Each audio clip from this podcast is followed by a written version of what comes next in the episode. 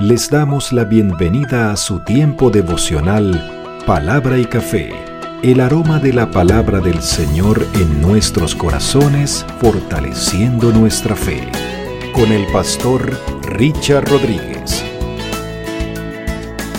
Por R12 Radio, más que radio, una voz que edifica tu vida. Bienvenido. Para hoy, mis amados, para hoy en palabra y café dice de la siguiente manera, Señor, ayúdame porque en ti he confiado. En esta nuestra temporada de palabra y café, clama a mí y yo te responderé. Estamos revisando todas las oraciones, o bueno, no todas, pero sí en su gran mayoría, las oraciones que aparecen en la Biblia. Vamos, como les he dicho, en orden cronológico, revisando libro por libro y guardando también la línea histórica de lo que es el Antiguo Testamento y el pueblo de Israel. Y por supuesto, cuando lleguemos al Nuevo Testamento, a lo que es la biografía de nuestro Señor Jesucristo, en los Evangelios y la iglesia en todas las demás, eh, los demás escritos y las cartas. Entonces, estamos resaltando el carácter de nuestro Padre Celestial mostrado en todo lo que es la actividad de piedad como lo es la oración. La oración, mis amados, elemento clave, básico, indispensable, fundamental de la vida cristiana. Inherente en el ser humano porque el Señor nos creó con esa capacidad espiritual de comunicarnos con Él. Así que todo ser humano, de toda la creación, en todos lugares del mundo, llegará un momento en que de manera natural orará y buscará al Padre.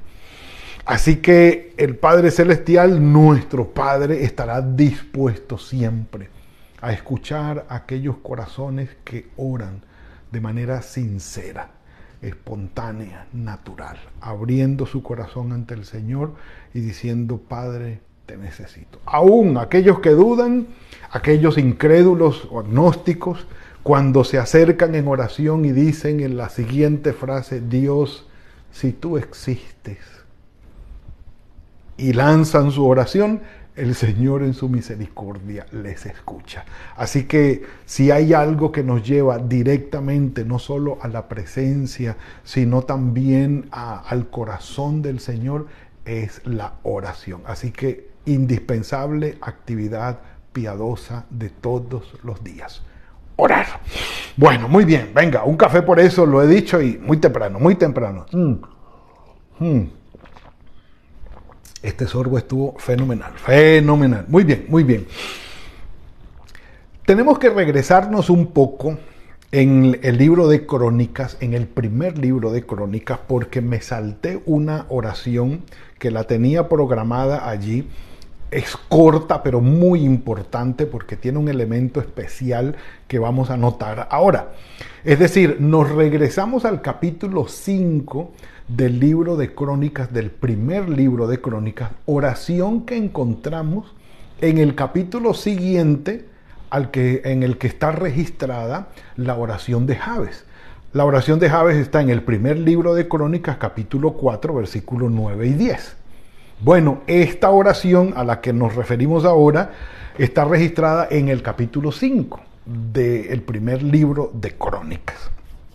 Y como lo hemos dicho, en estos capítulos el cronista viene haciendo un registro de las genealogías de los descendientes o de los hijos de Israel, los hijos de eh, Jacob, eh, con sus descendientes por tribus, y está precisamente en la tribu de Judá para hablar de Jabes luego de la tribu de Simeón, luego viene en el capítulo 5 la tribu de Rubén, los rubenitas, y de los gaditas, o de los descendientes de Gad en el capítulo, en el capítulo 5. Recordemos, mis amados, que los libros de crónicas en las Biblias hebreas o en la Biblia hebrea son los dos últimos libros que aparecen. Es decir, no están eh, puestos los libros de crónicas en la Biblia hebrea después de Reyes. Es decir, primero, segundo de Samuel, primero y segundo de Reyes, y allí no vamos a encontrar primero y segundo de Crónicas. Crónicas va a estar al final, porque el, el cronista va a tomar la historia de Israel incluyendo, ubicado mejor, después del cautiverio en Babilonia, para a aprender, para sacar enseñanzas teológicas, enseñanzas humanas de aprendizaje de la, de la historia del pueblo. ¿Por qué pasó lo que pasó y qué hemos aprendido? ¿Qué ha cambiado? Para tener una reflexión acerca de la historia, porque la historia es pedagógica y la historia enseña. Así que ubicados en los libros de crónicas, los descendientes de Gad eh, tienen allí su descripción en el capítulo 5. Bueno, primero están los Rubenitas, vengan conmigo si no han llegado todavía al primer libro de Crónicas, capítulo 5. Allí están los descendientes de Rubén, del 1 al 10, los descendientes de Gad, del 11 al 17, y viene la historia de las dos tribus y media, y ya vamos a saber de qué se trata. Estamos hablando de la tribu de Rubén, la tribu de Gad y la media tribu de Manasés. ¿De qué estamos hablando aquí? Porque los versículos, los versículos 18, si, si no han llegado todavía, vengan, los espero con un, un sorbito de café. Primer libro de Crónicas, capítulo 5, versículo 18. Mm.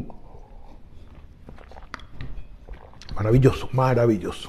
Dice, los hijos de Rubén y de Gad y la media tribu de Manasés. Entonces, ven, ubiquémonos, ubiquémonos. Voy a tratar de hacerlo lo más eh, eh, visible posible que ustedes lo puedan imaginar. De sur a norte, en el mapa de Israel, aparece el mar de Galilea, sigue el río Jordán y sigue el mar muerto los que han visto los mapas se, pueden ubicar allí, ¿sí? De sur a norte, perdón, de norte a sur, eh, Mar de Galilea, Río Jordán y el Mar Muerto, de norte a sur. ¿eh? Del lado izquierdo, viendo el mapa de frente, si ustedes se pueden ubicar, no, no, no se ubiquen por, la, por lo que ustedes están viendo en el celular a mí, pero del lado izquierdo, es decir, para el lado occidental, estaría el mar Mediterráneo. ¿Sí? la costa del mar Mediterráneo. Para la parte oriental, que sería el otro lado, está lo que hasta 1950 se llamó Transjordania o Cisjordania. ¿Sí? Es decir, del otro lado del Jordán. Hoy actualmente es el país de Jordania. Hoy actualmente. Eh, capital es Amán y, bueno, ellos tienen rey y reina y toda la cosa. perdón. Entonces, la media tribu de Manasés, perdón, la tribu de Gad, la tribu de Rubén y la media tribu de Manasés en el orden que aparece aquí, perdón, Rubén, Gad y media tribu de Manasés, en ese orden van de sur a norte. Rubén abajo, Gad en el medio y la media tribu de Manasés arriba están del lado oriental del mar, eh, del, ¿cómo se llama? Mar de Galilea, del río Jordán y del mar muerto. Están de este lado, del mar, del lado oriental. Hacen parte, es una parte nada más del, del eh, ¿cómo se llama? Del país de Jordania hoy, e, esas, esas tribus. Bueno, esas tribus fueron asignadas de esa manera y, y, se habla de la media tribu de Manasés porque dentro de Israel, es decir, hacia el mar Mediterráneo, está la otra media tribu de Manasés que fue asignada allí. Pero aunque estos territorios fueron asignados allí, eh, ellos tuvieron que ir a ayudar a pasar el río Jordán y ayudar a la conquista de la tierra prometida. Y después que la tierra fue conquistada, entonces ellos sí vinieron a ocupar estos territorios. No fue que se quedaron aquí y vayan ustedes y conquisten allá y, que les vaya bien. No, no, ellos fueron a ayudar. Bueno, entonces, estando de ese lado, esas, esas dos tribus y media que aparecen allí, A ellos se refiere este relato. ¿eh? A ellos se refiere este relato. Dice que ellos, eh, estas dos tribus y media, eran hombres valientes, hombres que llevaban escudo y espada, dice, que manejaban el arco y eran diestros, diestros para la guerra. O sea, eran unos verdugos peleando. ¿eh? Entonces, eh, eran 44.760 y me impresiona la exactitud del número de hombres, eh, porque imagínense, 44.760 que salían a la batalla. Es decir, eran 4.000 perdón, y, y, y reviso, 44.760 hombres diestros, todos para la guerra. O sea, no había uno allí que era zapatero y le había tocado, no. No, que él era el carnicero, era el barbero y entonces como hubo guerra, pues le tocó, era músico, y, pero tocaba, no sé, el violín y ahora le tocó ser arquero y, y lanzar flechas. No, eran personas diestras, personajes diestros para la guerra. Pero mire, no se confiaron en la destreza que ellos habían adquirido. Punto interesante. Tuvieron un, lío allí contra los agarenos, que los agarenos eran los descendientes de Agar, dicen algunos, otros dicen que eran una tribu de beduinos eh, que habitaba el lugar y, y bueno, fueron contra ellos. Pero el, asunto es que los agarenos, eh, guiados por Getur, Nafis y Nodab, eh, encendieron guerra contra estas dos tribus y media. Pero estos personajes, siendo todos diestros y capacitados para la guerra, no se confiaron en sus habilidades, que es lo que llama la atención en este caso. ¿eh? Dice, pero en medio de la guerra, clamaron, dice, clamaron a Dios y Él les ayudó por cuanto confiaron en Él. Venga, sí señor, un café por eso. El punto es que sí está bien que tengamos eh, habilidades, que hayamos adquirido ciertas eh, no sé, fortalezas y, la experiencia nos haya dado virtudes y las hayamos desarrollado y seamos buenos en, e, buenos en eso. El tenerlas está bien y es una bendición de Dios, pero no confiarnos en ello. Eh, estas dos tribus y media clamaron al Señor en medio de la guerra y el Señor les ayudó por una razón, confiaron en Él. Yo puedo orar sin fe y yo puedo orar, perdón, con fe. Yo puedo orar con fe. ¿eh? De tal manera que los agarenos y todos los que con ellos estaban cayeron en sus manos y tomaron sus ganados, todo el botín, 50 mil camellos, 250 mil ovejas, que ello fue un, mejor dicho, un super botín, dos mil asnos, también cien mil personas los tomaron presos y cayeron muchos muertos. Y aquí viene la segunda afirmación que nos llama la atención. Porque la guerra era de Dios. Y habitaron en sus lugares hasta el cautiverio. Es decir, hasta que llegó a Siria y los dispersó a todos ellos. La guerra era de Dios. Bendito sea el Señor. Mis hermanos, debemos de entender aquí dos cosas. Nuestras fortalezas, nuestras habilidades, nuestras virtudes no son suficientes para confiarnos en ellas. Las tenemos, bendito sea el Señor. Tampoco la, la, presencia de nuestras habilidades y de nuestras virtudes y de nuestra fortaleza no puede ser la razón para no orar y decir, ah, ya yo lo puedo hacer, ya yo lo sé hacer ah, esto lo domino yo. Eh, me queda fácil, ah, esto, lo, esto lo logro yo, no, no hace falta orar. Jamás vayamos, por favor, a caer en esa trampa. A creer que porque tenemos las virtudes, porque tenemos las habilidades, porque tenemos la fortaleza, no hace falta orar. Trampa a la que no debemos caer. Y número dos, entendamos que debemos confiar en el Señor. Orar confiando en que el Señor oye y responde. Y número tres, entendiendo que la guerra, la dificultad, el problema, la adversidad, la calamidad, todo lo que estamos enfrentando no es nuestro, es del Señor. Porque o bien, o Él lo ha promovido o Él lo ha permitido. Una de dos. Y Él soberanamente está en control.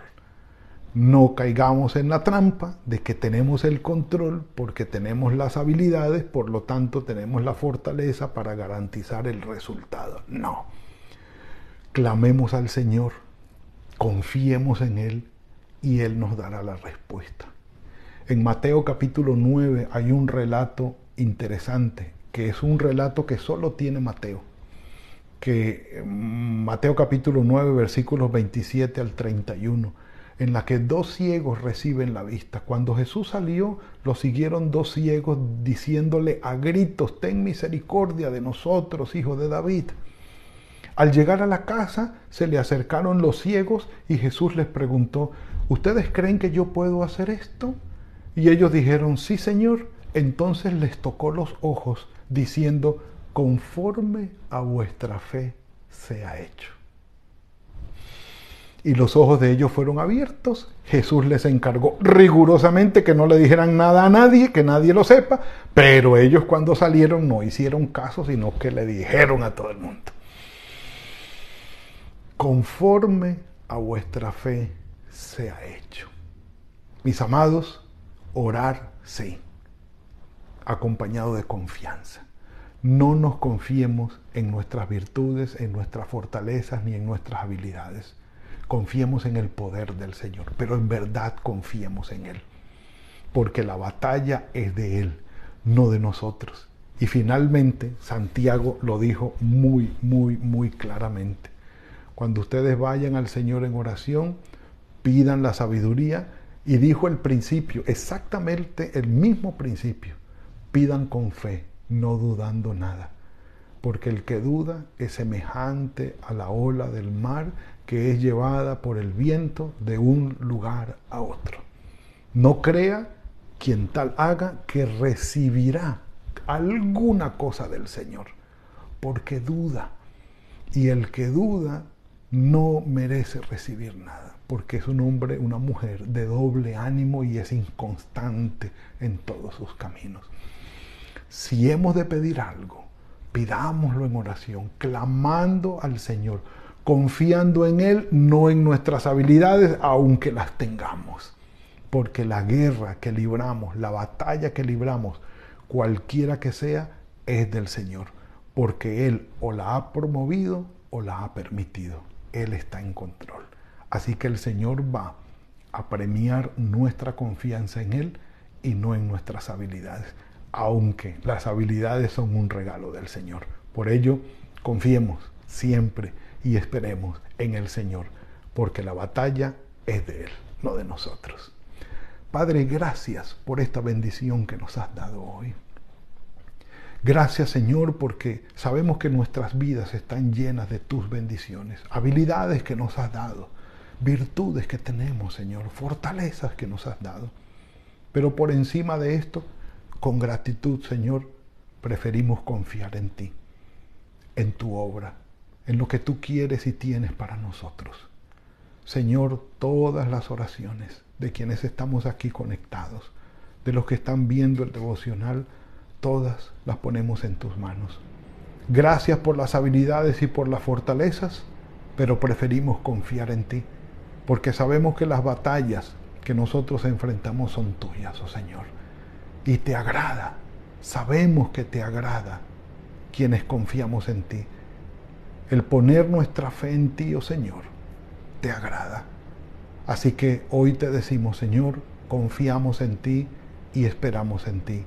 Ten misericordia de nosotros y ayúdanos. En el nombre de tu Hijo Jesucristo. Amén y amén.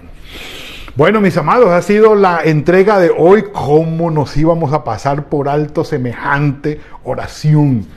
Corta, pero poderosísima, poderosísima. Mis amados, que el Señor los bendiga y los guarde, que tengan muy buena semana, que el día de hoy sea un día fructífero, que el Señor fructifique el trabajo de sus manos, que los bendiga en todo y los guarde. Y nos veremos mañana, si el Señor lo permite, en otra entrega de Palabra y Café. Que el Señor los bendiga. Gracias por compartir con nosotros este espacio de Palabra y Café. Hasta una próxima oportunidad por R12 Radio. Más que radio, una voz que edifica tu vida. Que Dios les bendiga.